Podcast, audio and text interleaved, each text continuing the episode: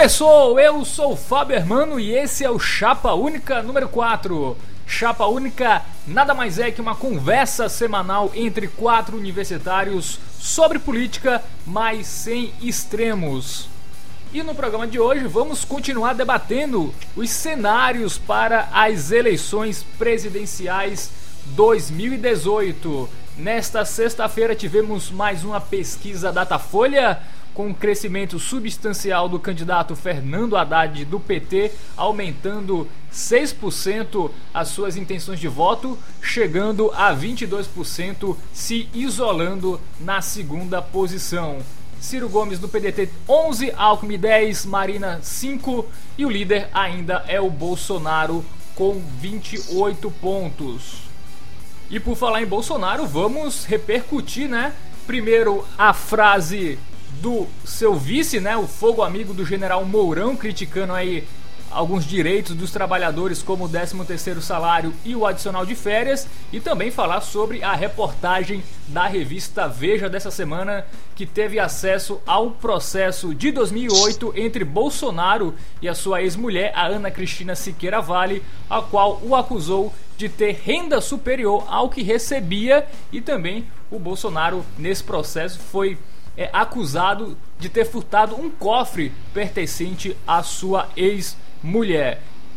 E se você quiser ouvir o Chapa Única, você pode ir no iTunes. Você vai lá no iTunes e coloca Chapa Única na pesquisa, que aparecerá este podcast. E também no Castbox FM, você pode fazer a mesma coisa, pesquisar Chapa Única e nos ouvir.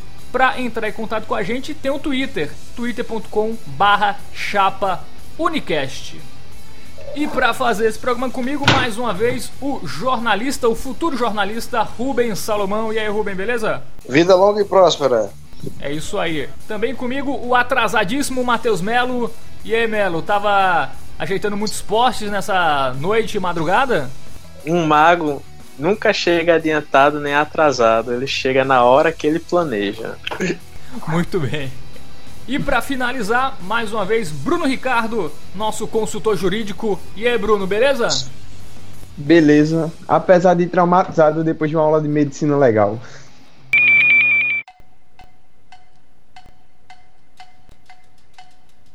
E o Datafolha divulgou na sexta-feira, dia 28, o resultado da mais recente pesquisa de intenção de voto para a eleição presidencial. A pesquisa ouviu 9 mil eleitores entre quarta-feira 26 e sexta-feira, dia 28 de setembro. O nível de confiança da pesquisa é de 95%, o que quer dizer que há uma probabilidade de 95% desses resultados retratarem a realidade, considerando a margem de erro que é de 2 pontos percentuais para mais ou para menos. Vamos começar com quem não pontuou, né? Emael 0 pontos, João Goulart Filho também 0 pontos. Não pontuaram aí na pesquisa Datafolha. Guilherme Bolos, Vera Lúcia e Cabo Daciolo atingiram a expressiva marca de um ponto. Muito me surpreende Cabo Daciolo apenas um ponto. Depois da grande performance do Cabo Daciolo no debate do SBT, conseguiu até ganhar do Ciro num debate, hein? O Monte fez muito bem pro, pro, pro nosso glorioso Cabo da Ciúla. Ele voltou um homem renovado. Mas, mas eu faço, faço, faço um adendo, o Daciolo. É, é interessante um pouco, e como o brasileiro às vezes é um pouco hipócrita, porque o Daciolo, ele literalmente representa uma parte da sociedade. Literalmente, ele realmente vive aquilo que uma fração da sociedade, em tese, também viveria. Só que como a gente tem uma sociedade hipócrita que fala, mas não faz, então o Daciolo não é o candidato que deveria receber essa expressão toda. Por mais que eles, de todos, sejam mais autêntico. Triste. E ele é inteligentíssimo, vale, vale salientar. Ah, esse debate do SBT foi, foi interessante para mostrar o quão o Daciolo, ele pode ser performático, ele pode ser um meme ambulante, mas ele tem entendimento e ele tem uma, uma base social muito bem definida. É o Cabo da Ciola aí que pelo menos o, ele vai conseguir pelo menos um emprego aí em algum programa policial, porque ele, ele leva jeito pra coisa. Já que como ele preferiu se candidatar a presidente, né? Não vai ter mais o mandato a deputado federal. Ele aí vai ter que esperar dois anos para tentar ser vereador ou tentar uma prefeitura no Rio. Enquanto isso aí ele pode apresentar um cidade alerta tranquilamente. Mandou Nem jornalista ele é, viu? Não, não, não, não, não vou fazer o um adendo. Daciolo não vai. Por favor, né? Tá, tá quebrando com tudo que é jornalismo agora. Pô, não precisa ele apresentar programa policialesco, não, pô. O Daciolo vale muito mais como pastor do que como um apresentador de TV. Depois desse desabafo agora de nosso colega Ruben, né? Vamos para os próximos. Tal qual o Daciolo com um ponto, né? O Guilherme Boulos do PSOL, que apesar de ir muito bem no, nos debates, né? Fala o que o povo quer ouvir, mas não, não cresce, né? Acho que é difícil concorrer com o PT, né? Que seria a base de votos do, do Boulos.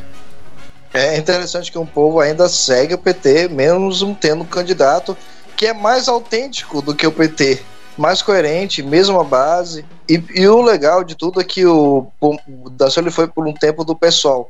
E o Boulos ele reconhece a, a visão do Daciolo, tanto é que é, mesmo trazendo um pouco de alegria, mas com um olhar bem crítico social, o Boulos deu uma de ah, estavam sentindo só falta quando uh, do, se referindo ao próprio Daciolo.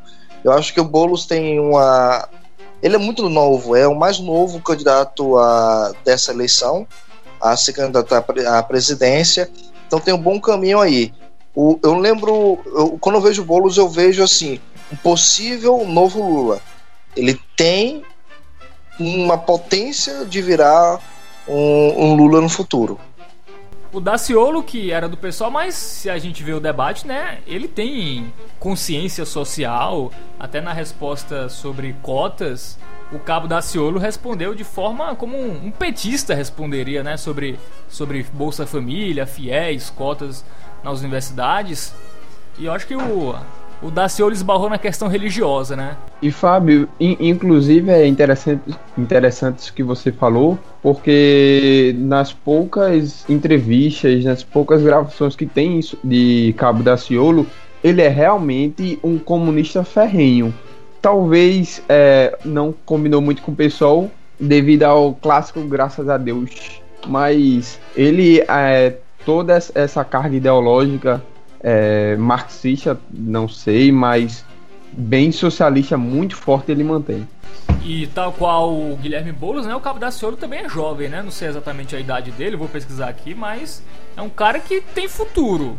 Apareceu agora, mas eu acho que ele aí nas próximas eleições, acho que não para presidente, mas para cargos maiores, talvez ele ele tenha chance aí nas próximas eleições. O que tu acha, Melo?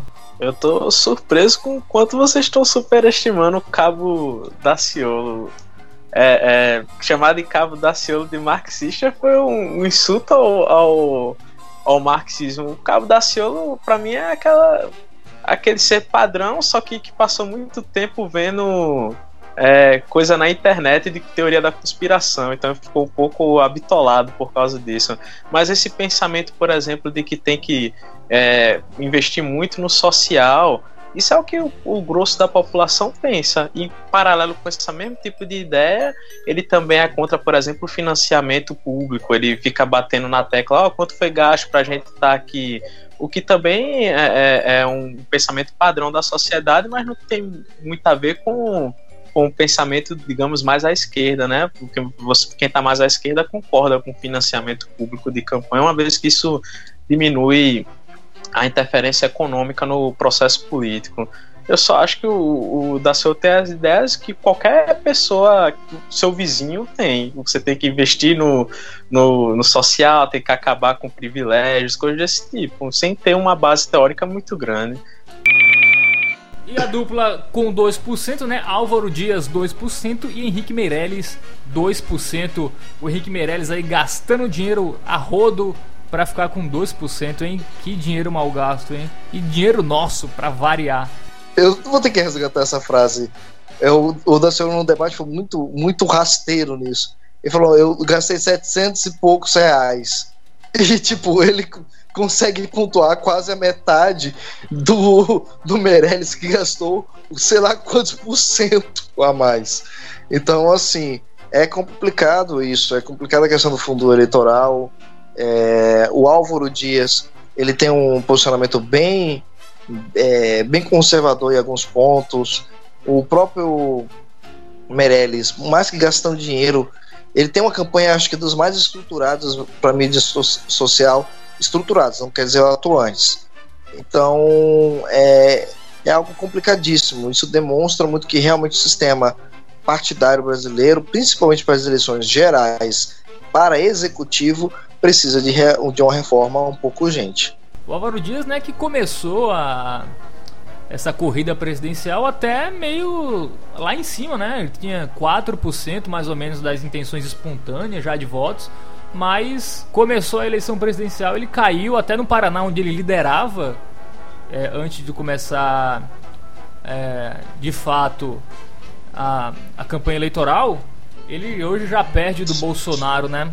Álvaro Dias que também teve também deixou impressão, uma péssima impressão no debate da Band e de lá pra cá ele também não conseguiu aparecer porque também não tem pouco tempo de TV, não aparece nos jornais da Globo, né? Então isso pesou aí pro Álvaro Dias não conseguir crescer. Eu acho que o Álvaro Dias, tanto o Álvaro Dias quanto o Meirelles, quanto o Boulos, eles começaram com uma estratégia e no decorrer da campanha eles não alteraram em nada essa estratégia. Você assistiu o debate de agora, é praticamente está assistindo o mesmo debate na, na postura deles. O Meirelles só sabe falar da economia, tenta puxar sempre para esse assunto, falando, perguntas sobre educação. Teve um momento com a Haddad nesse debate, você vai ter, falou sobre os programas é, sociais que o PT criou e ele sempre puxa para a economia, porque o país cresceu, foi feito isso, foi feito aquilo.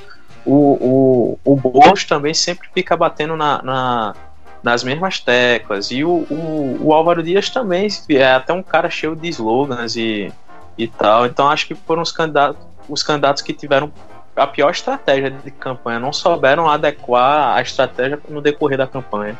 Mas vocês acham que eles entraram para ganhar? Porque o Álvaro Dias ainda tem mais um mandato, né, como senador. E o Henrique Meirelles, para mim, eu acho que o PMDB só lançou essa candidatura para poder especular quem apoiar no segundo turno. Eu acho que foi isso. Como era uma eleição muito incerta, não tinha como o PMDB ir direto em alguém que fosse ganhar.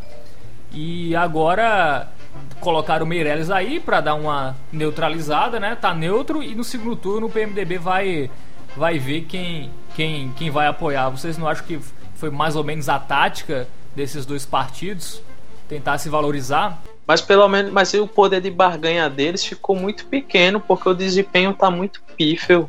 Eles estão, eles não, não, mesmo que eles não fossem para ganhar, eles tinham que pelo menos tentar alcançar um percentual de 4, 5%. O, Mas o Álvaro Dias é o mais emblemático, piorou em relação a, no, ao decorrer da campanha.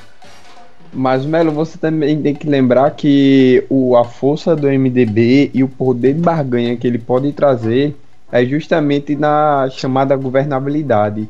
É, Não, o, o, o, o MD, o, MDB, o, MD, o MDB não, não, não, não tinha futuro e ele já tinha noção disso, que não tinha como ele fazer um bom governo, é, conseguir bons votos, especialmente com o fracasso que foi o governo Temer. Então ele esperava é, capitalizar um poder de barganha maior justamente na, na eleição para o Congresso. E Rubem, Estava analisando aqui a questão do a questão do MDB é bem simples. O MDB ele não poderia se vincular ao PSDB que seria o aliado mais comum nesse cenário, porque ia colar a imagem do Temer. Quem está com o MDB está com o Temer, entendeu? E o MDB gosta de participar de, de governos. Ele vai sempre para quem, quem ele acha que vai ganhar. Então, assim, é claro que o, PMD, o MDB vai ter uma grande discussão interna, porque são vários MDBs. Lembrando que é, a, no MDB, a parte regional, os diretórios regionais têm muito mais poder do que a, o, o diretório nacional. Você percebe que é, até dentro do MDB existem rachas ideológicos. Então é muito é muito interessante ver como eles vão se posicionar no segundo turno entre PT e, e PSL. Porque vai ser interessante isso aí. Vai ser interessante. Vamos para o João Amoedo? O João Amoedo que estava mendigando votos no Twitter. Que é isso, Bruno? Não pode ficar pedindo voto. Ele tem que conseguir por conta própria. Cadê a, a meritocracia, Bruno? Aí você poderia cobrar dele, né? Eu, apesar que eu não sei qual. não sei qual candidato que ganha eleição sem pedir voto. Ah, sei. Não pedindo voto na pesquisa eleitoral. Não é pedindo voto para eleição. É pedindo voto na pesquisa da Datafolha de hoje para conseguir chegar a 6%, que ele não conseguiu, né? Conseguiu só metade, 3%, para poder participar do debate da Globo. Não que falar não, cara. Você não quer eu, falar eu tenho que falar que não, eu tenho que falar que pela primeira vez eu vi eles tomando uma, uma atitude mais interessante essa semana, que foi fazer a foi fazer a política que eles deveriam ter feito essa eleição. Usar a candidatura de João Moedo e as ideias e princípios de novo para alavancar no Congresso, né? Que é, eu, apesar da gente tratar mais da eleição presidencial aqui, focar no, no cargo de presidente, eu desde o primeiro programa venho dizendo que o que vai o que merece atenção, o que vai ser o grande marco esse ano, o que vai definir muita coisa é a eleição para o Congresso, tanto senador como para deputados federais. Mas é meio difícil, né? O, o novo conseguir muitos deputados, porque tem a questão do voto proporcional. Teria que ter um candidato que conseguisse muito voto. Né, pra... É, Sim, mas é claro, em, em, é, são questões pontuais e assim por, por regiões, por estados específicos, mas o novo tem um potencial, algum potencial no sul e a questão e sobre o voto proporcional é até um pouco mais fácil por ele não ter coligação, ele também não divide voto. Isso é interessante lembrar é, é, estatisticamente mais improvável que ele consiga eleger por causa do, do voto proporcional, porque se não fosse isso, eu imagino que todo mundo que vote no. Todo mundo não, mas acima de 90% de quem vota em, em, em Amoedo certamente vota num deputado do, do novo. Então, se ele tem 3%, ele teria na faixa de 10 a, a 15 deputados eleitos se você fosse realmente pegar o, o, o voto bruto, né? Mas com, como é por como é voto proporcional, é até difícil que ele faça até mesmo um. Porque esse voto do Amoedo deve ser muito difuso, muito, muito espalhado pelo país. É, analisando justamente essa proporcionalidade, o Partido Novo está seguindo a mesma lógica do PSOL, mesma lógica do PSTU, mesma lógica do PCO, e por um tempo foi a lógica da rede que são lógicas que mantêm a sua ideologia, porém dificulta muito a inserção de deputados. A não ser que você veja um pessoal que já, já adveio do PT, que já teve, já tem uma, uma inserção em, em, em meios de acadêmico ou algum, algum outro meio importante de participação, é, é mais complicado. Eu vejo, por exemplo, o eleitor da direita agora está começando a agir mais, mas por muito tempo o eleitor é, da direita foi o eleitor que mais se absteve. É, que mais se absteve. Então, assim, quem tem um posicionamento liberal geralmente se abstém das eleições. Então, eu acho importante para a democracia que o Partido Novo trabalhe melhor suas bases e trabalhe melhor essa agregação de votos. Acho que muitas abstenções poderiam ser do, do Partido Novo. Só que aí vem meu, meu, minha crítica ao, à estrutura do partido. A estrutura do Partido Novo, por mais que esteja alinhada à ideologia, ela é muito empresarial. Então, assim, uma ideologia que é muito segmentada, ela tem uma dificuldade de mostrar uma relevância nacional. E se você não mostra relevância nacional, você não tem candidatos é, é, é, fica algo muito, muito sectário. Então, vamos, seria interessante rever, rever isso. Vamos falar da Marina Silva agora, rapaz. Marina Silva caiu mais uma vez, né? Tinha 7 na última pesquisa, agora tem 5. O que fazer a Marina Silva agora, hein? Continuo contigo, Rubem. Não tem o que fazer, né? Não seria mais interessante desistir agora? Não, não. A... Não, esse a Marina eu acho que devia até ir até o final.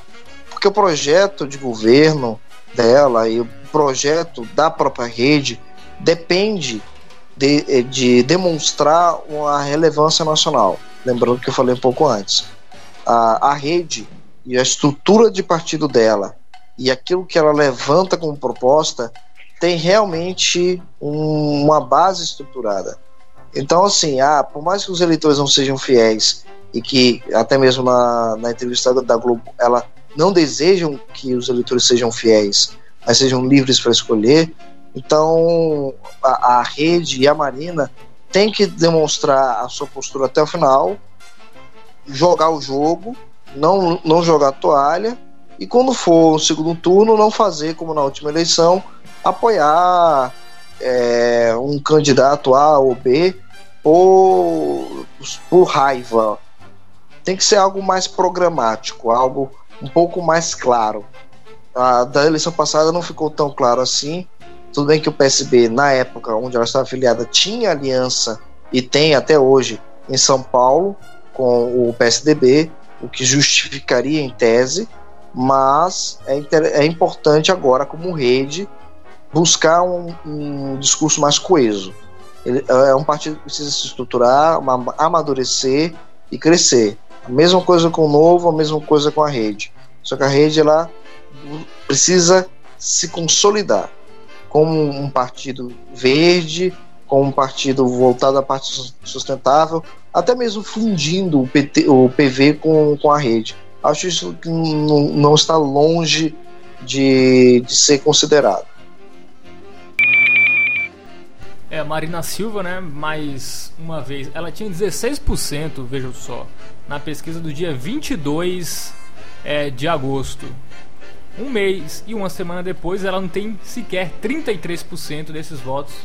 A Marina Silva, na sua queda incrível, né? A queda da Marina foi caindo a cada semana e a tendência é até cair mais, né? A Marina Silva, eu, eu acho interessante que é, ela não enxergou, eu pelo menos acho assim, que ela perdeu a eleição. Na cabeça dela, eu acho que ela ainda tem chance. Inclusive, ela tem feito diversas correções na, na campanha dela. Essa semana ela demitiu parte do pessoal que estava é, dedicado ao marketing nas redes sociais. E se você reparar nesse debate que teve no, no SBT, ela foi a que ela teve uma mudança de, de, de, estratégia muito clara. Em, toda, em todas as falas, ela tentava puxar alguma coisa para as mulheres, que são as que têm o maior percentual de, de indecisas. Ela ficava sempre ressaltando que ela era a única mulher ali.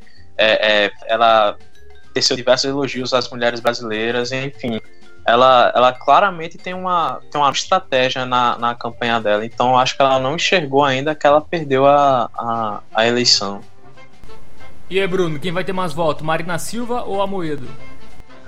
Eu acho impressionante esse ritmo de Karina assim, de Marina Silva, mas era de se esperar, porque muito do, dos votos foi no momento onde as pessoas ainda não, ainda não se tinha muita.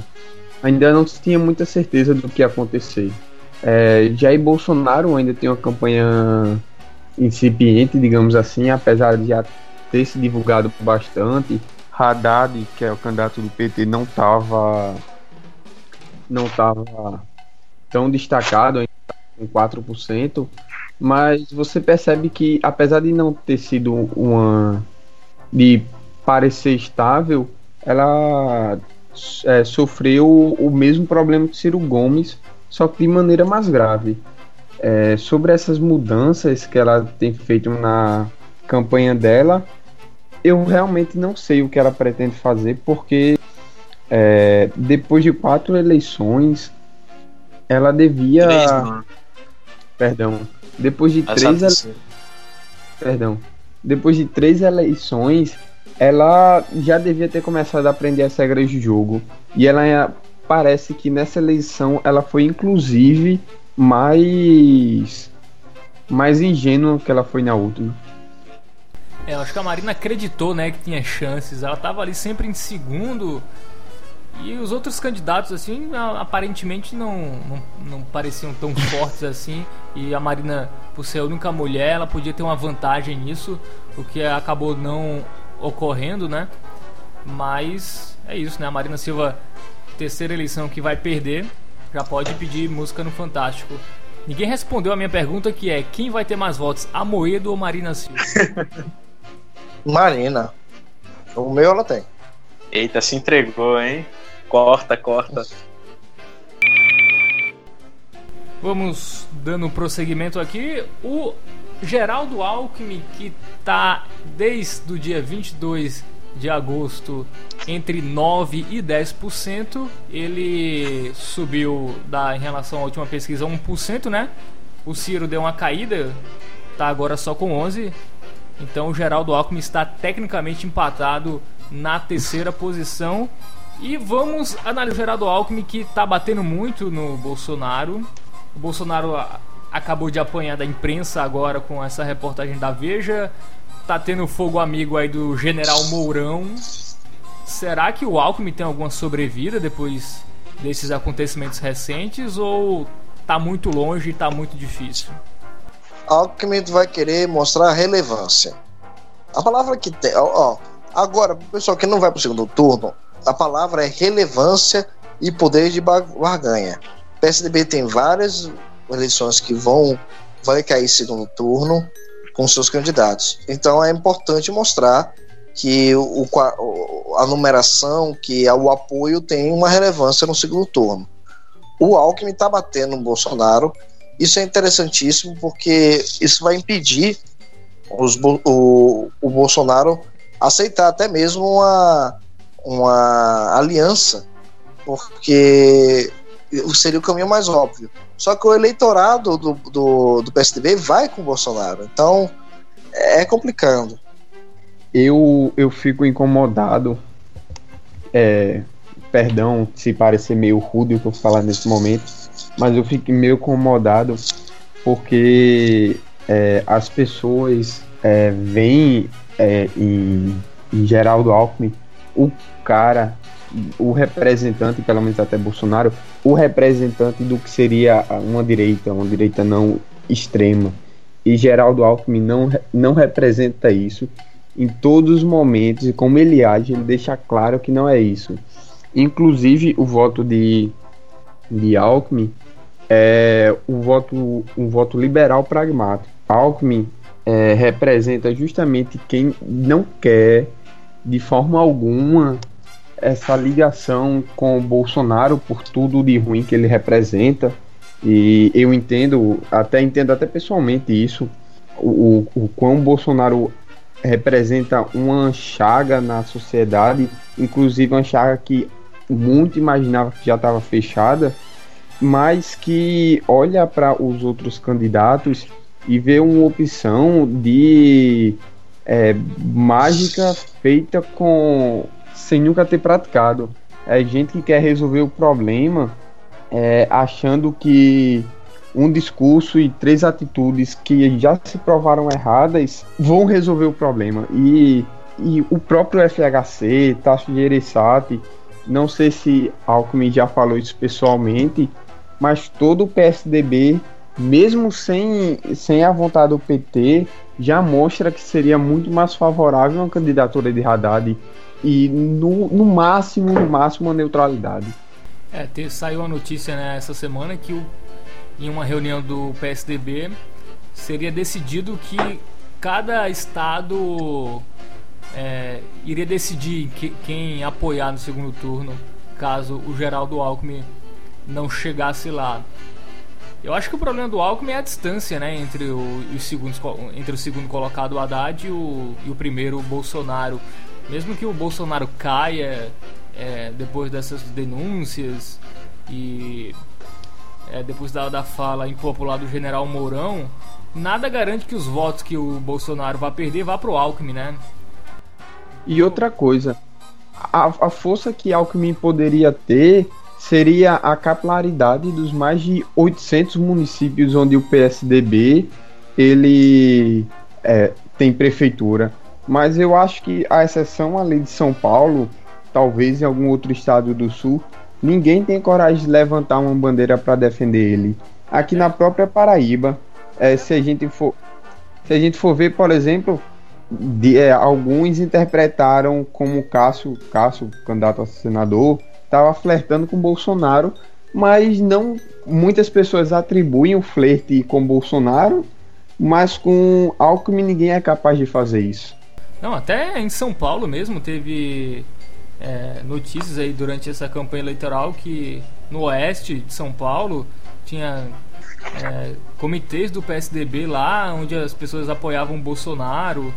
Então a situação do Alckmin é bem complicada por isso também, né? Não, não teve é, apoio, capilaridade no Brasil inteiro, mesmo tendo mil prefeituras e tendo candidatos fortes em, em praticamente todos os estados a propaganda do Cássio aqui, aparece o Geraldo Alckmin no final da, da propaganda eleitoral dele, tipo um flash de 2 segundos. Geraldo Alckmin 45. É, é, é meio por obrigação que eles colocam.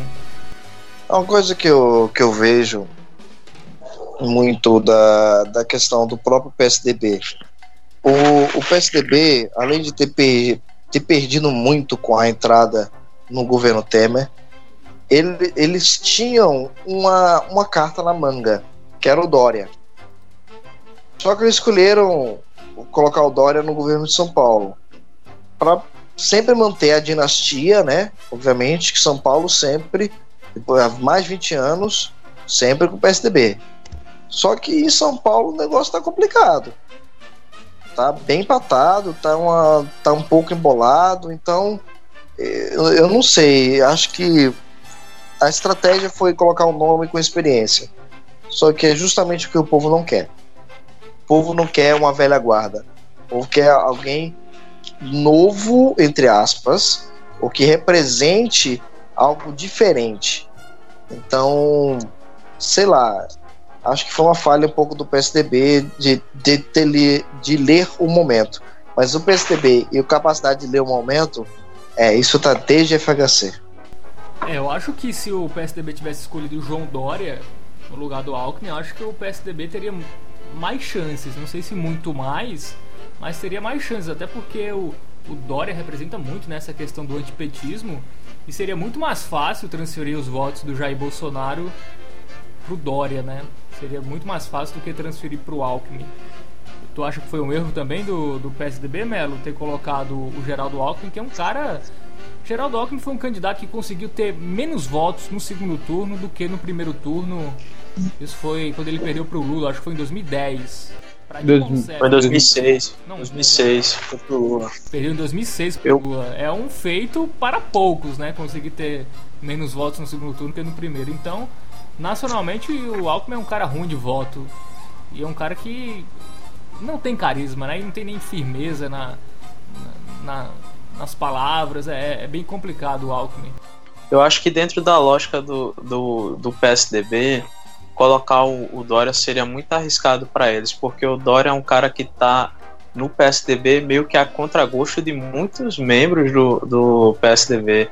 Inclusive, é, é, quando ele se candidatou à, à Prefeitura de São Paulo, você teve a saída de alguns membros do partido, e agora, quando ele se candidatou ao governo, você teve saída de mais membros ainda do, do partido. Inclusive, não me surpreenderia se eventualmente o Dória saísse do PSDB e procurasse um, uma aproximação com é, com algum outro partido mais à direita, porque realmente ele não tem muito o perfil do PSDB, não. É, é, é um cara. Inclusive, é, é, é um cara muito marqueteiro, digamos assim. Agora, sobre, sobre ele ter um, um certo. que ele teria um desempenho maior na, melhor nas eleições nacionais, eu não sei se está tão, se tá tão claro que, dado que até em São Paulo, não sei na Datafolha, mas no último Ibope ele já estava na segunda colocação. Claro que estava empatado com na margem de erro com o Paulo Scaff, mas para o PSDB estar tá, tá tão com dificuldades de, de levar a eleição no, em São Paulo, já mostra como, como o partido está frágil, até mesmo no, no, seu estado. Se bem que se o candidato fosse o Serra, provavelmente o desempenho do partido seria, seria diferente. Agora eu só queria dizer uma coisa a, a respeito do Alckmin. Ele. O único. A única posição plausível para ele no segundo turno é a neutralidade, porque o quanto que ele está batendo no PT e o quanto que ele está batendo no, no, no, Bolsonaro seria extremamente incoerente ele apoiar qualquer um dos dois. Então, é, é como você colocou, vai, deve ser uma coisa estado a estado o apoio do PSDB a, a candidato A ou candidato B, porque é, nacionalmente é, se tornou inviável. A campanha dele realmente está se pautando em voto útil. a última chamada dele era pedir até, utilizava até a mesma frase, mesmo que você não simpatize com ele, vote, vote nele para impedir o caos, digamos assim. Uma outra, um último ponto que eu acho interessante sobre o Alckmin é que se ele pudesse realmente contar com a máquina eleitoral que na teoria ele montou, eu acho que ele teria um desempenho melhor, mas ele não pôde contar, ele só ganhou o tempo de televisão, mas ele não tem cabo eleitoral em nenhuma cidade, basicamente é, é, ele não pôde contar com essas 800 prefeituras do, do, do PSDB, ele não pôde contar com os apoios do. Tipo, por exemplo, aqui no Nordeste você tinha democratas, ele não, não faz campanha para ele, ele. Ninguém faz campanha para ele no, no, no, país, então ele só, ele só tinha mesmo esse tempo de televisão. Foi a única coisa que ele ganhou com, com, com a chapa. E, e, esse tempo de televisão veio com o ônus de estar tá se alinhando com o Centrão. Então, realmente, era uma campanha muito difícil para o Alckmin. Certamente acabou, mas ele não, assim como a Marina, ele não enxergou que acabou ainda.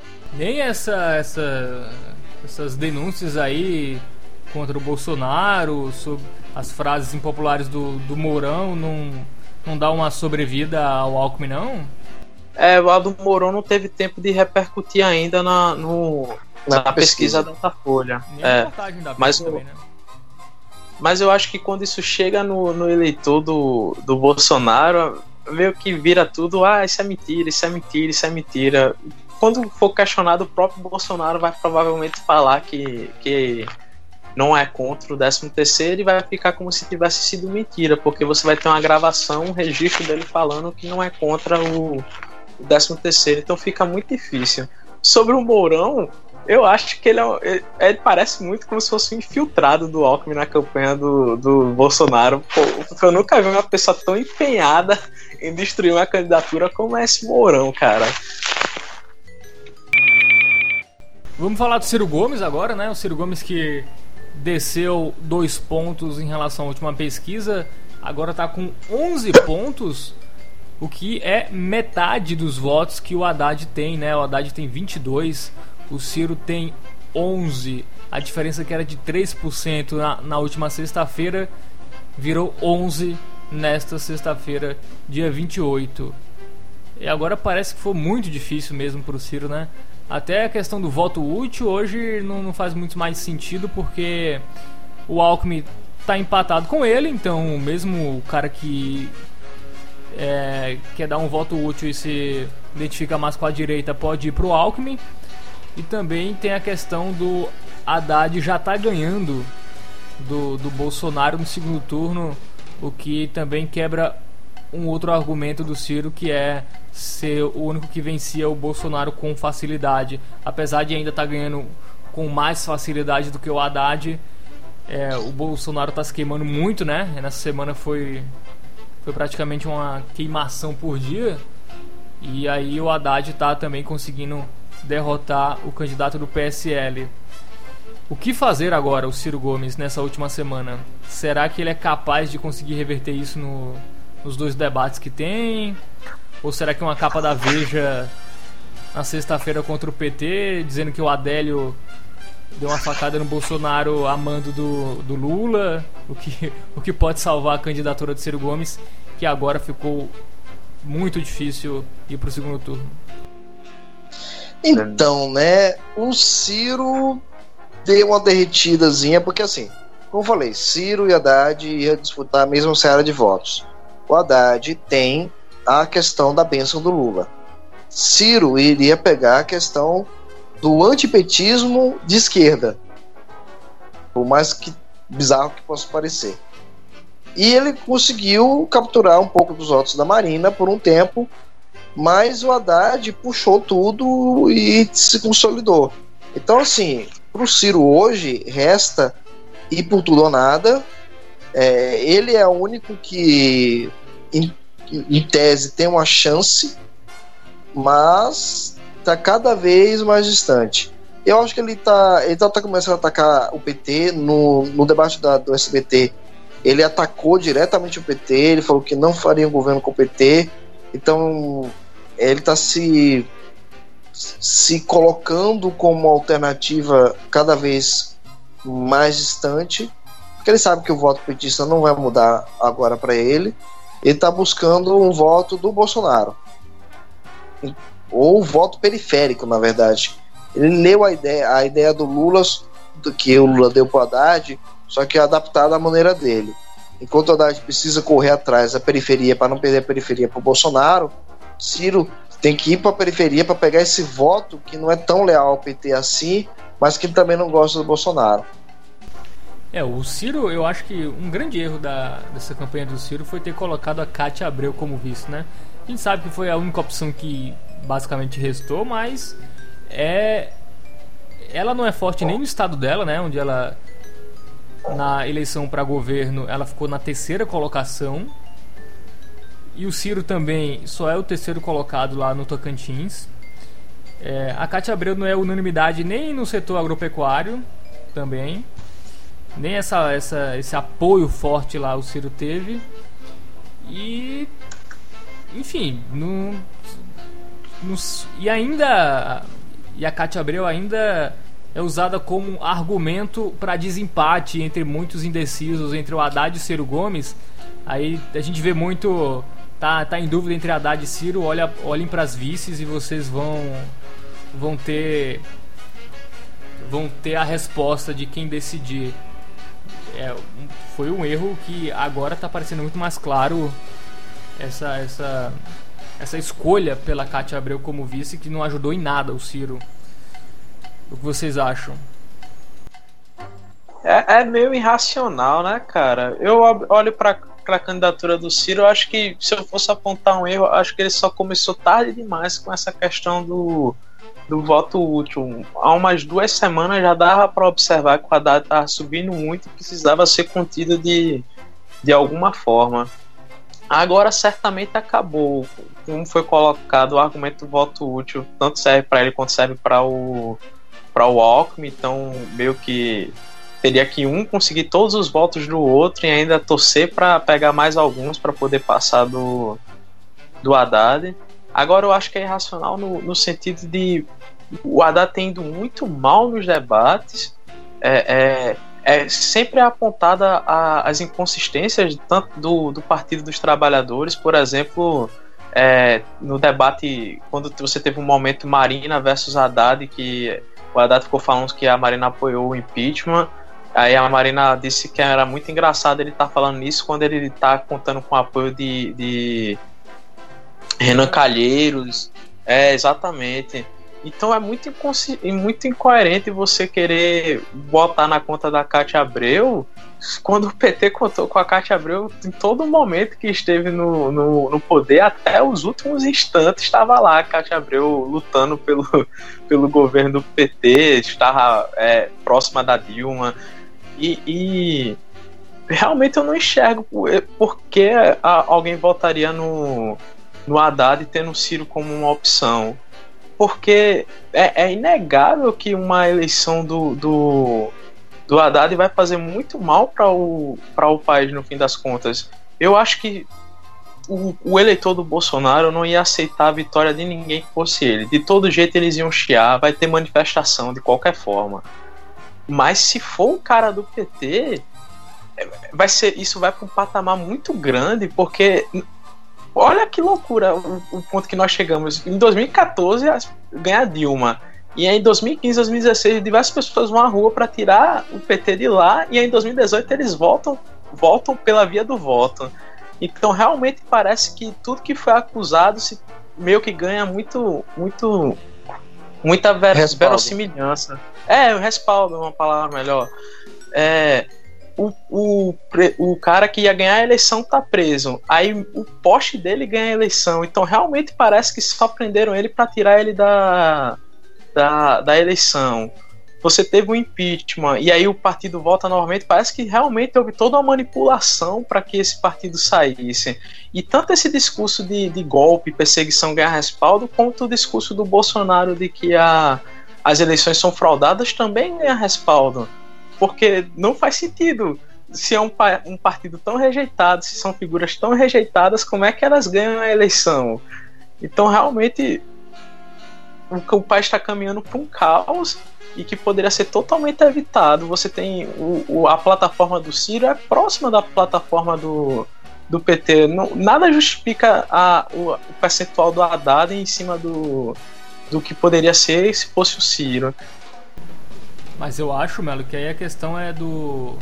O voto petista é um voto meio bo bolsonarista, assim, no, no modo de, de, de ser, porque eles também você contra-argumenta a questão do Renan Calheiros e do Eunício, eles dizem que é só para campanha agora, que depois não, não vai ter isso. É, os caras, eles acham um argumento para tudo. Até essa questão da Cátia Abreu, que eu concordo plenamente, que não faz o menor sentido criticar isso.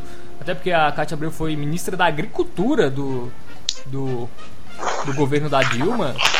E usar isso como argumento, eu vi muito petista usando um argumento que no debate da TV Aparecida o Ciro falou que não é regular a mídia porque não ia ter como, porque os donos das emissoras estão, são deputados, são senadores, e isso seria praticamente impossível, impossível de se fazer, e o, o petista criticando isso, como se o Haddad fosse conseguir fazer isso agora. O Lula não conseguiu na sua, no seu auge de popularidade, não vai ser o Haddad que vai conseguir fazer essas reformas que o, o, o petista quer e acredita é meio bizarro. Acho que o petista tá, tá, tá achando que a vitória do Haddad vai ser como a primeira vitória do PT e, e, vão, e vão fazer tudo, vão virar o país do avesso, fazer todas as reformas que o PT sempre prometeu.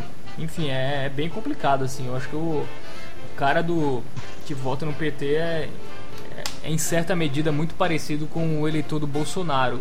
A questão entre Ciro e, e Haddad, eu acho que a questão de conseguir alcançar as classes mais, mais populares, né? Eu acho que o Ciro Gomes tem um voto muito elitizado em jovens, universitários, é, pessoas é, de uma classe média, não tão classe média alta, mas uma pessoa, as pessoas não tão é, ricas financeiramente, mas ricas talvez é, culturalmente ou escolarizadas digamos assim, em relação ao PT que consegue, consegue os votos da massa, da população.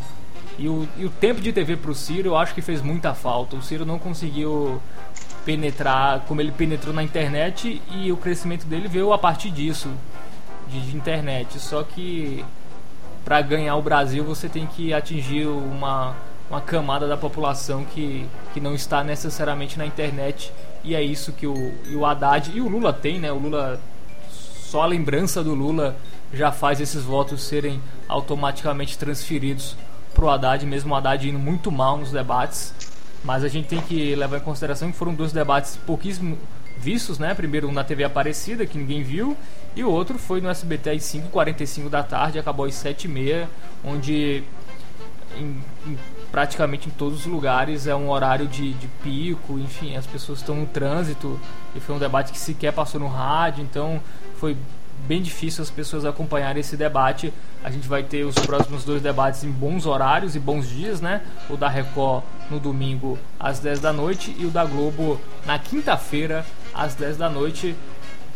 Serão debates interessantes.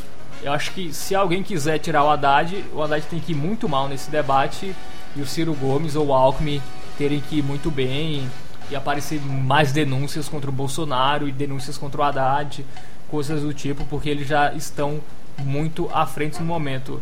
Eu, eu queria ouvir de tu, Bruno, o que tu acha aí do, do Ciro Gomes? É, se, é. se, já era mesmo, né, pro, pra ele e, e, e queria que tu analisasse porque ele não consegue, é, como o Melo disse, né, pegar o voto da esquerda. O voto da esquerda tá com tá com o Haddad. Mesmo, mesmo você vendo claramente que o Ciro é uma opção mais segura e tem um plano de governo tão bom ou até melhor do que o PT e tem a esperança de, não ser corrupto, enfim, de, de não cometer os mesmos erros do PT? Acho que o, o, a primeira coisa que a gente poderia falar é que Ciro não tem a bênção oficial de Lula.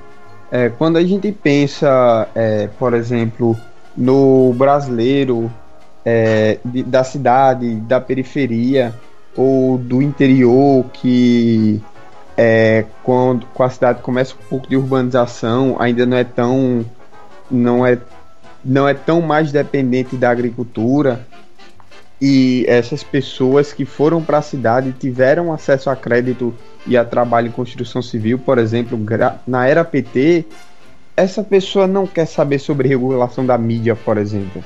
Essa pessoa não quer saber se se vai ter, mesmo essa pessoa não vai querer saber questão de minoria, de, de outras outras pautas é, de esquerda. Essas pessoas veem o tempo, uma nostalgia tremenda, o tempo onde, onde Lula e Dilma estavam no governo e, e, tinha trabalho e o trabalho era tão farto que até é, empregos é, considerados medíocres à sua época tinham salários altos, você pegava e você, é, para muita gente tinha percepção, por exemplo, um servente de pedreiro ganhando a mesma coisa que um professor de rede pública.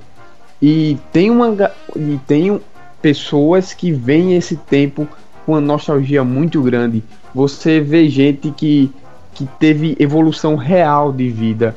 E, e as pessoas perderam isso pela falta de crédito e outras coisas mais que o governo de Temer fez errado.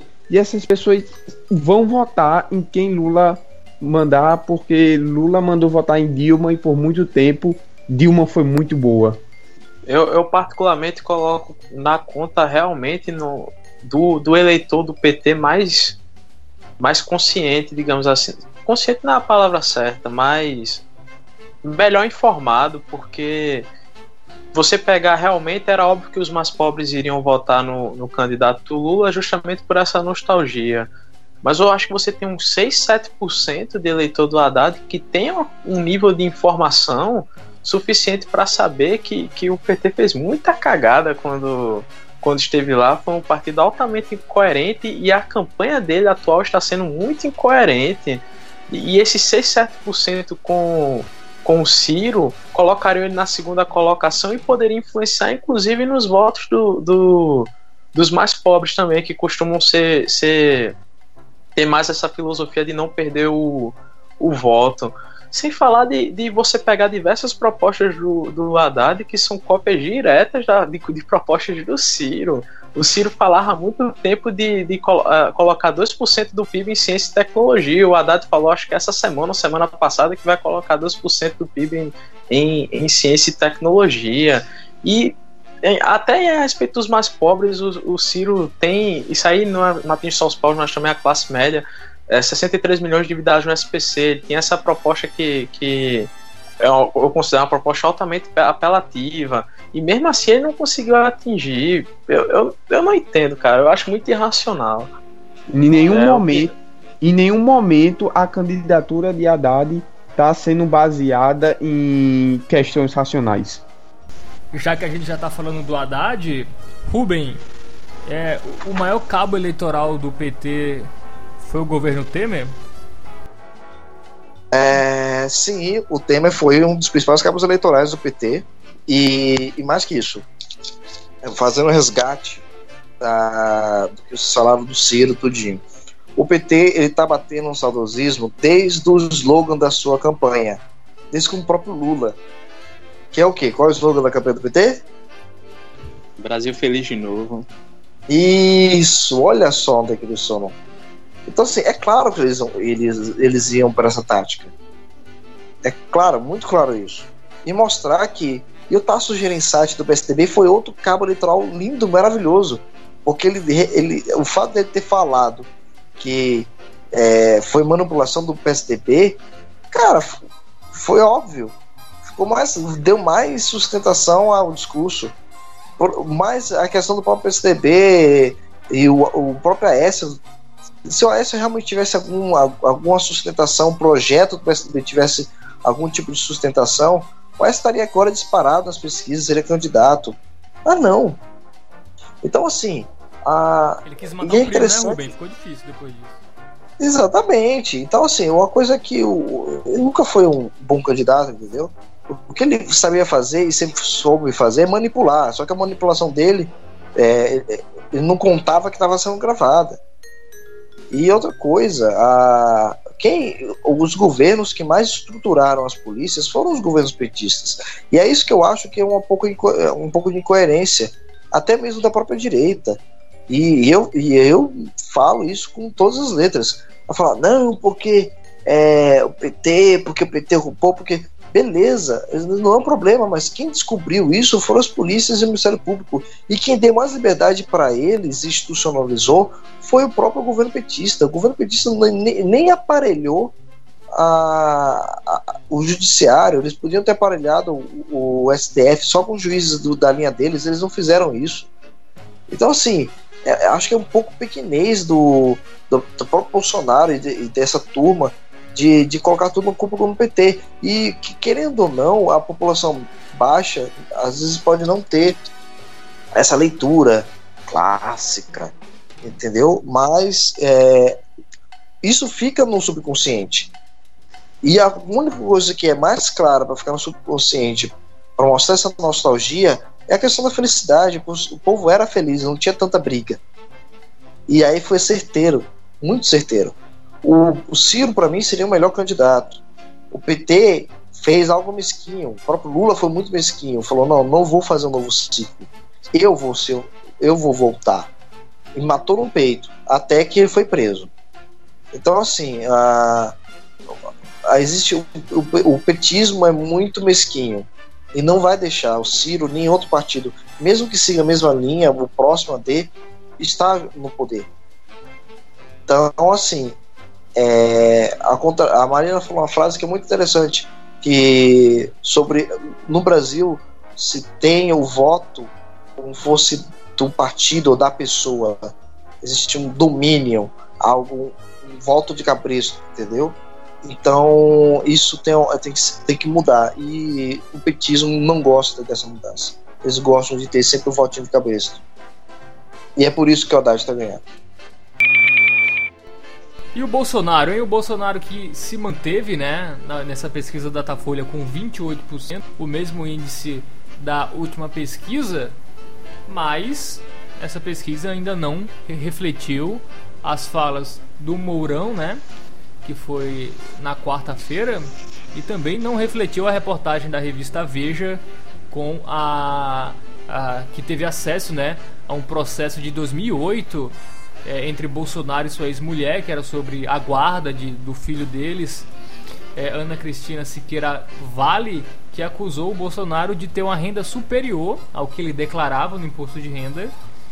E uma reportagem do Globo de hoje também disse que ele omitiu 2,6 milhões em bens e hoje o que equivale e hoje o que equivaleria a 7,8 a 7,8 milhões de reais. E também tivemos o fogo amigo do Mourão, hein? É um fogo amigo atrás do outro. Primeiro o Paulo Guedes é, falando do, do imposto de renda de 20%. Aí o Paulo Guedes também não, não foi mais em palestras, não está dando mais entrevista. E parece que esse vai ser o futuro do general Mourão também, ficar calado para não prejudicar ainda mais a candidatura do Bolsonaro. Vocês acham que ele vai cair na semana que vem? O Bolsonaro que teve alta, né? Deve participar dos debates, pelo menos o da Globo na quinta-feira. Onde vai ser muito atacado, né? Até bom pro, pro PT e pro Haddad a, a ida do Bolsonaro para dividir esse, é, essa, esses ataques. Mas Bolsonaro tá aí, tá, ele tá numa situação confortável porque a diferença dele pro, pro Ciro e pro, e pro Alckmin é cerca de 17, 18%. Então é muito difícil que ele, que ele não, não vá para o segundo turno. Mas isso vai prejudicar muito o segundo turno, né? Já está prejudicando, as pesquisas apontam isso. o Bolsonaro perde para pesquisa, só passando aqui rapidamente para vocês. É, Bolsonaro ele perde do Alckmin 45 a 38, ele perde do Ciro Gomes 48 a 38 e também já perde 45 a 39. Já é fora da margem de erro, então vai ser muito complicado né, esse segundo turno com o Bolsonaro. E lembrando que hoje ele deu entrevista ao José Luiz da Atena no Brasil Gente e disse que não aceita outro resultado sem ser a sua vitória, porque segundo ele o que ele vê nas ruas é impossível é, ter outro resultado senão a vitória dele. E aí, Bolsonaro, quem quer começar falando do mito? Então, né? Mourão. Rapaz, é, é, a, a, candidatura do Bolsonaro é uma candidatura que. Eu, eu não sei, é o analfabetismo funcional brasileiro que explica isso. Porque. Eu não vou dizer nenhum, mas assim. Acho que em, em democracias um pouco mais, um pouquinho mais evoluídas, ela não seria nem sequer considerada como uma, uma algo válido. Porém, existe mundialmente um movimento mais à direita. Isso não é só no Brasil, isso é em vários lugares. E o Bolsonaro ele entrou nessa onda também. E as pessoas no Brasil foram, acostum foram começar a, começaram a, a, se acostumar com a não habilidade do sistema político. Então chega um cara que se diz que, é, que vai acabar com, com, com isso, entendeu? Que que vem tem uma lógica saudosista do militarismo. O pessoal saudosismo do Lula também é o saudosista do, do militarismo, que é pela moral e bons costumes. Que a questão do, do divórcio dele é, um, é, é o típico caso do, do homem machista que parou. Ele, ele cada vez ele personifica realmente ele. Então, assim, é, e, e é um real. Existe esse brasileiro que sempre é, é hipócrita, que vai na igreja, uh, mas não é igreja, é, que paga de moral, mas se des, é, mas desvia dinheiro, é, é, é, muito que quer se dar bem usando a força, o argumento, o jeito. Então assim, ele personificou isso. Então é, é complicado, é muito complicado, porque a gente não está lutando contra a ideia, a gente está lutando contra uma própria face da nação. Uma face que não quer aprender uma face, uma face da nação que mata a aula de história, que fala que tudo é comunista, que mata a aula de geografia, que não está nem aí para as matérias de sociologia e filosofia, acho que tudo isso é uma perda de tempo, entendeu? Que o, o, que o mais importante é ganhar dinheiro, não importa como, não importa o meio, e que o, o governo só serve para roubar. É o pessoal que sempre votou nulo, que sempre votou branco. Então, é, é o reacionário. E o que mais me preocupa não é nem a questão, não, é reacionário antigo. Não, são jovens entrando nisso. Porque se criou o mito, porque se criou o meme, porque se foi, foi criado tudo isso. E o Bolsonaro é uma candidatura muito fraca, é uma candidatura que não tem proposta, é uma candidatura que já tem racha na questão política, na questão econômica, porque o Bolsonaro e, e Mourão, principalmente, tem uma visão econômica de, nacional desenvolvimentista e o economista Paulo Guedes, ele é liberal. Ele quer o, o Paulo Guedes quer transformar o Brasil num experimento de tributário totalmente liberal de uma hora para outra, sem tempo de transição. É, é, é complicado porque não, não tem coesão na chapa, não tem. O PSL é um partido pequeno vai, vai ser engolido pelo Congresso. O Congresso vai, o Bolsonaro vai querer fazer o governo militar. Se ele não fizer um governo militar com militares no, no ministério, vai, bat, é, vai bater com, com o que ele promete. E aí você tem uma, uma militância raivosa, um pessoal meio retrógrado. E pior que não é o retrógrado do, do pessoal que pensa de forma antiga, é um pessoal novo. É, é, são um pessoal que, que, que, criou o mito, que criou memes, entendeu? Isso, isso vai gerar uma depressão da democracia muito grande. Ao mesmo tempo, você tem um saudosismo bizarro do outro lado. Eu não sei o que, que, que, que tem brasileiro tem na cabeça, é um analfabetismo funcional muito grave. A gente tá indo pros extremos, tá indo dançando um precipício. E vendo as pessoas brigarem, famílias se é, é, dividindo. Então, assim, Eu, eu, eu estou assustado. Eu, a, a, rejeição do Bolsonaro cresceu, o índice dele se estabilizou na, nos 28% no Datafolha, a Haddad subiu para os 22%. Se consolidar, eu acho que vai chegar na hora da urna, boca de urna, vai dar uns 35 no máximo para o Bolsonaro e uns 28 para o Haddad. É, é, é algo complicado. A gente tem esse negócio do ele não, que está se aproximando muito da ideia do, do Lula livre, que pode dar em nada, mas também pode dar em tudo. E assim, tanto um governo Bolsonaro como do governo Haddad vai ter muita crise. E mas o pior de tudo é chegar um cara que está com 28% liderando pesquisa e falar que não vai que se ele não foi eleito, quer dizer que a eleição foi roubada, quer dizer que foi, foi manipulado. Ele só aceita o cenário que ele que é eleito. Mas, sinceramente, é, é, um, é uma imbecilidade e as pessoas voltam nesse tipo de pessoa. É, é, é um. Sei lá. Eu, sinceramente, esse tipo de, de, de candidato, esse tipo de pensamento, tinha que ir, voltar para a escola, ir para casa da Cochichina e, e não se meter. Por essas e outras que eu gostaria que o voto for, que o voto não fosse obrigatório, que fosse algo que a pessoa fosse votar, entendeu? É o direito dela ir votar, mas não uma obrigação. Porque a gente coloca esse tipo de palhaço para ser como presidente do país sem proposta nenhuma, sem base nenhuma. Eu, sinceramente, é, eu não sei até que ponto a gente tem que ter colos, tem que ter Jano Quadros da vida para aprender a votar. Ou a gente vai ter que votar mais uma ditadura, que seja uma, um, um getulismo, como o Mourão, que é quase um getulista com o seu alto golpe, vai ser um novo Estado Novo, ou um golpe mesmo é, militar. Que, que, país é esse? Já dizia, que país é esse? É isso aí, já diria Renato Russo. E aí, Melo, Bolsonaro, alguma chance dele cair substancialmente até a eleição ou esse, esse efeito do, do Mourão e dessas e dessa reportagem da Veja que está seguindo a, para reportagem de outros veículos vai, vai só fazer efeito mesmo no segundo turno? Eu, eu não colocaria meu dinheiro que, que o segundo turno vai ser outro do que é, Bolsonaro e Haddad.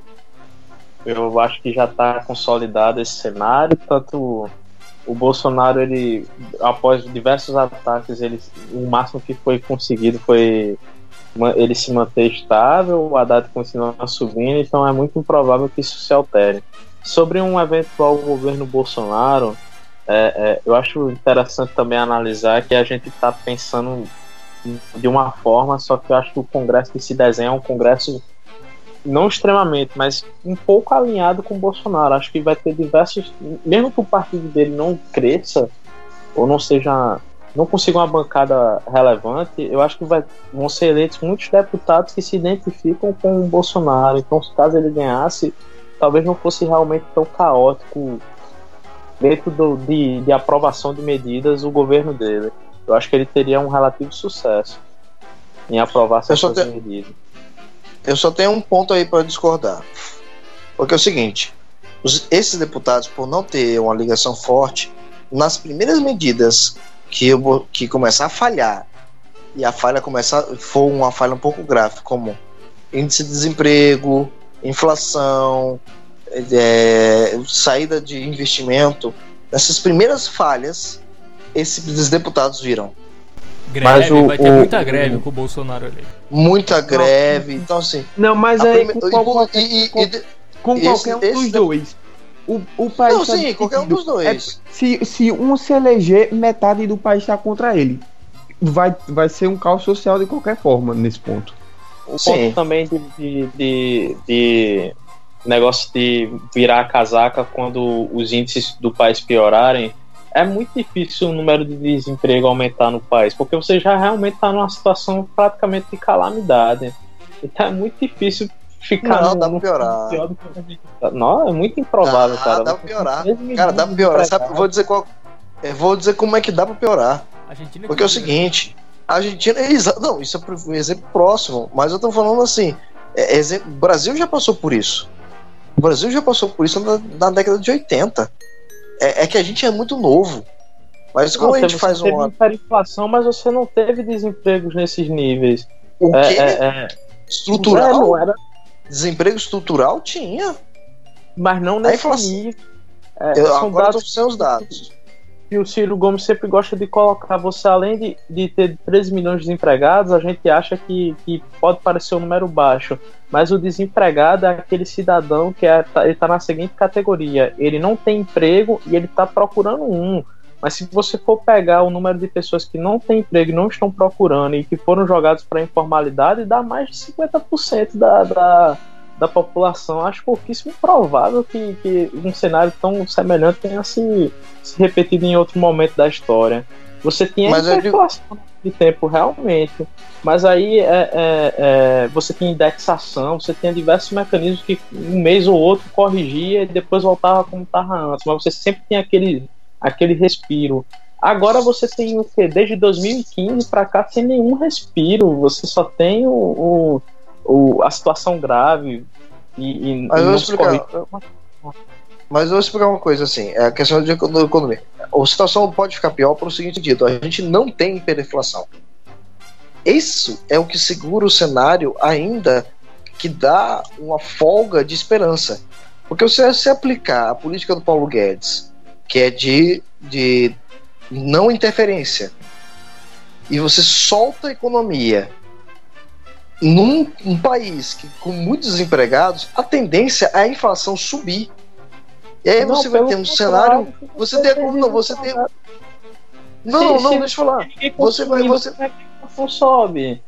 Não tem Mano, como é que E, e digo mais a respeito do. do, do não é do- problema da- não é do consumo. Ah, O problema da hiperinflação no Brasil não é consumo. O problema da hiperinflação no Brasil é a questão é, psicológica. Nós tivemos inf- inflação psicológica no Brasil, isso é estudado. O que acontece é o seguinte: a gente, se a gente diz, é, por que foi criados os índices? E esses índices que é que o Paulo Guedes quer tirar? Por que foi criado esses índices? Para manter uma estabilidade, um valor de referência. Quando você tira índice, que é de quem cria os índices é o governo. Se você tira o índice, você tira a, uma, uma index, uma, um parâmetro, você de- solta a economia, a economia vai começar a flutuar da maneira que ela mais des- tipo com, com um, uma- um referencial local. Esse referencial local, num momento de crise que você não tem nem certeza se aquele se o teu, se a pessoa que está comprando agora vai poder pagar depois porque ela está desempregada e que os, os direitos trabalhistas já, já não vão dar uma substância de que vai existir um emprego, vai desistir alguma coisa, então você começa a ter uma inflação psicológica, porque a pessoa, os comerciantes vão com- começar a colocar preço é, balizando que no, depois não vai ter mais aquele consumo.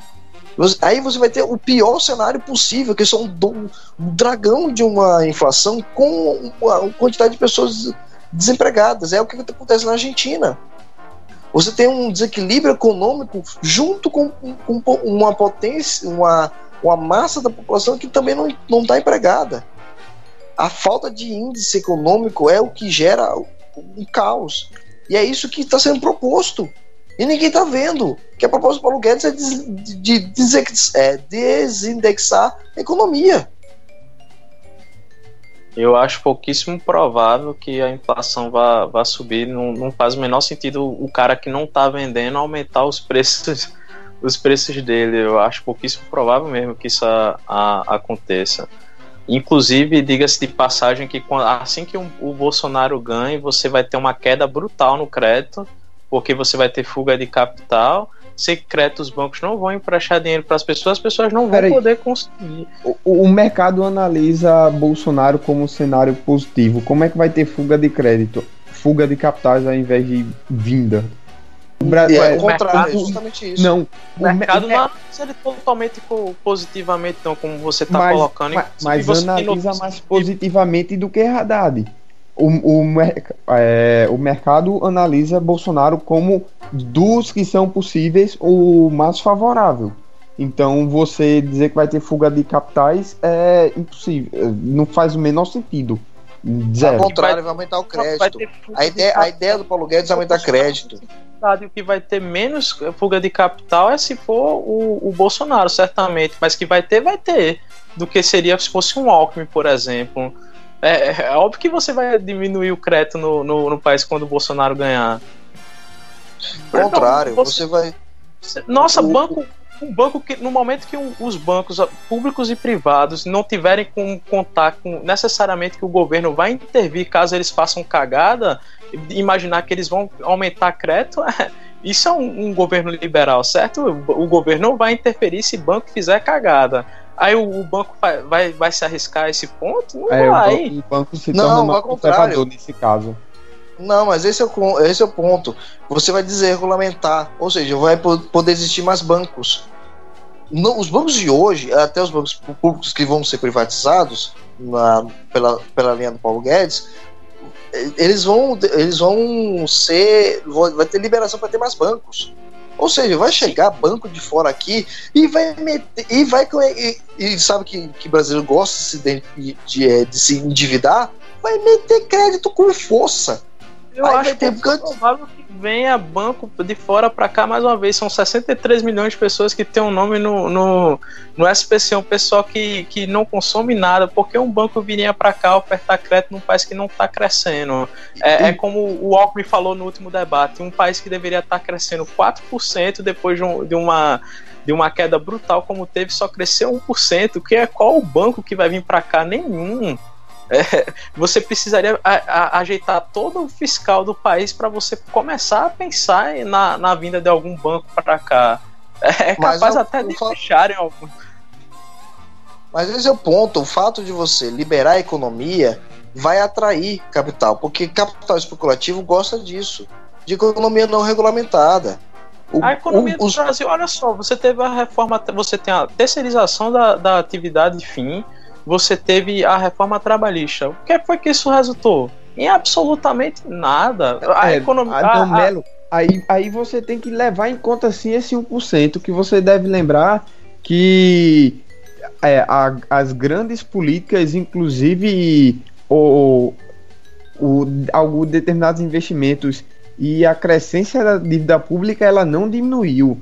Quando você pega um governo que ele está tomando uma política fiscal ruim, mantém essa política fiscal tão ruim quanto se não piorar, porque o déficit público de 2018 aumentou e ainda assim você vê um, um ganho econômico é que teve alguma outra coisa para compensar. Então a, gente, a única coisa que pode se imaginar é que a reforma trabalhista realmente teve efeito. Só que tipo, eu eu faço uma coisa boa e de um lado e do outro eu faço uma coisa muito pior. Aí realmente não tem como ter uma recuperação completa. Eu não estou falando de mérito de, de, reforma trabalhista se foi bom, se foi bom. Eu sei que o efeito foi muito pífio. E essa é um, ponto interessante. Qual é a chance de um Bolsonaro aprovar uma reforma da Previdência? É zero. Ele não vai aprovar a reforma de, de, de Previdência. É muito difícil você imaginar que que venha cap... você pode até discordar de fuga, mas que venha capital, que aumente crédito, que aumente consumo, que aumente inflação é muito improvável numa gestão Bolsonaro. Você vai ter realmente o que teria com os outros presidentes, uma dívida explodindo e, e um, um, um, cara que vai conseguir no máximo umas reformas, não reformas, umas medidas tanto quanto excêntricas, como o policial mata o, o, o bandido na ação e não é prejudicado ou cortar, sei lá, essas coisas de, de legislação que ele tem na cabeça, mas é, reforma econômica necessariamente é muito difícil com o governo Bolsonaro fazer. Deus te ouça. Então é isso. Alguém quer falar mais alguma coisa? Vamos às considerações finais.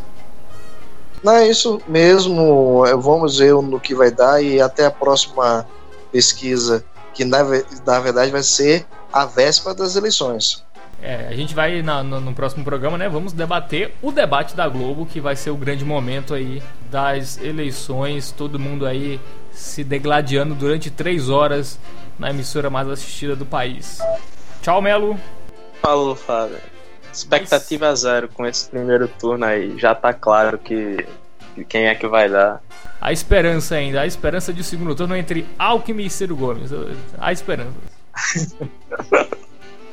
E chega mais cedo da próxima vez, viu, Sinelo? Beleza. Tchau, Bruno. Falou.